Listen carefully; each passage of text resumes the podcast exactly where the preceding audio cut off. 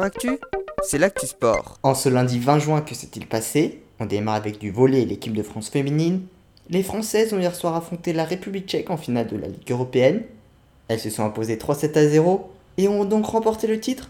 De bon augure pour les prochaines compétitions, à commencer par la Challenger Cup le mois prochain pour espérer se qualifier pour la Ligue mondiale.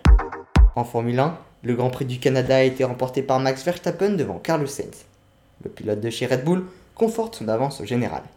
Lewis Hamilton a lui complété le podium la deuxième fois seulement sur cette saison. Son coéquipier George Russell termine quatrième, juste devant Charles Leclerc, parti avant-dernier.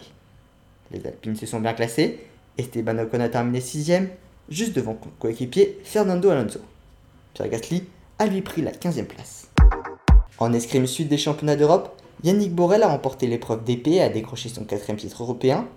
Romain Cannon, champion olympique l'été dernier, avait été éliminé dès le premier tour.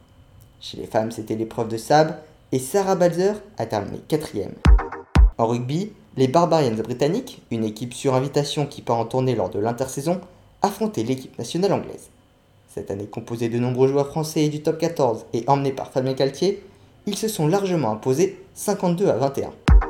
En hockey sur glace match 2 de la finale de la NHL, le Colorado Avalanche a écrasé Tampa Bay Lightning 7 à 0. Il fallait remonter à 1991 pour voir un si gros écart en finale. Colorado mène la série 2 à 0. Prochain match dans la nuit prochaine.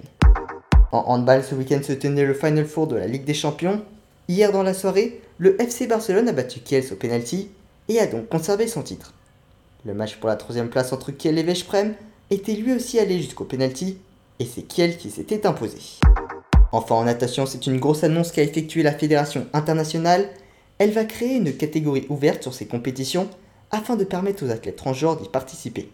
C'est la première fédération à mettre en place une mesure de ce genre.